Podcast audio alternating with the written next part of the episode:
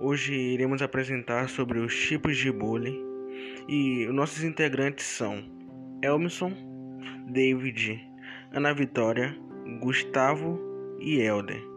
Espero que tenham uma boa apresentação e que gostem.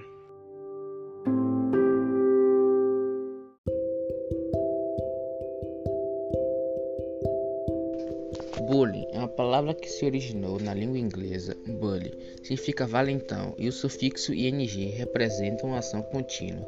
A palavra bullying designa um quadro de agressões contínuas e repetitivas com características de perseguição do agressor contra a vítima, não podendo caracterizar uma ação isolada resultante de briga. As agressões podem ser de ordem verbal, física ou psicológica. Comumente acontecem os três ao mesmo tempo. As vítimas são intimadas, expostas e ridicularizadas.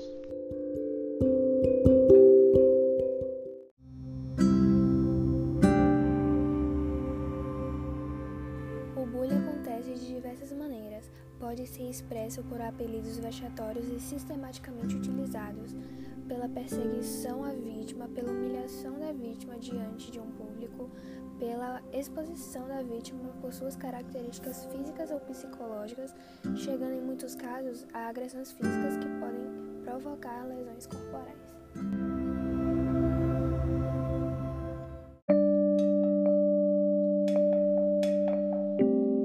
Outras maneiras de propagar o bullying estão sendo difundidas no mundo inteiro.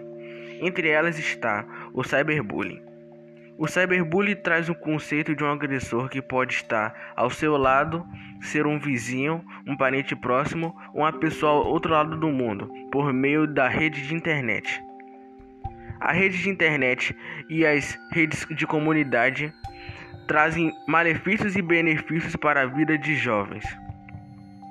Uma das principais consequências é a causa de transtornos alimentares e transtornos psicológicos e emocionais, como ansiedade e depressão. O cyberbullying causa estragos desde a virada do século 20 para o século 21 e no Brasil desde o século 21 no, na década de 10. Uma das maneiras de prevenir o cyberbullying é procurando uma delegacia da Polícia Civil ou Federal indicando um crime virtual.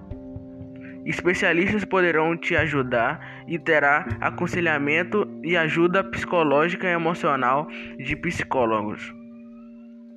Diga não ao bullying.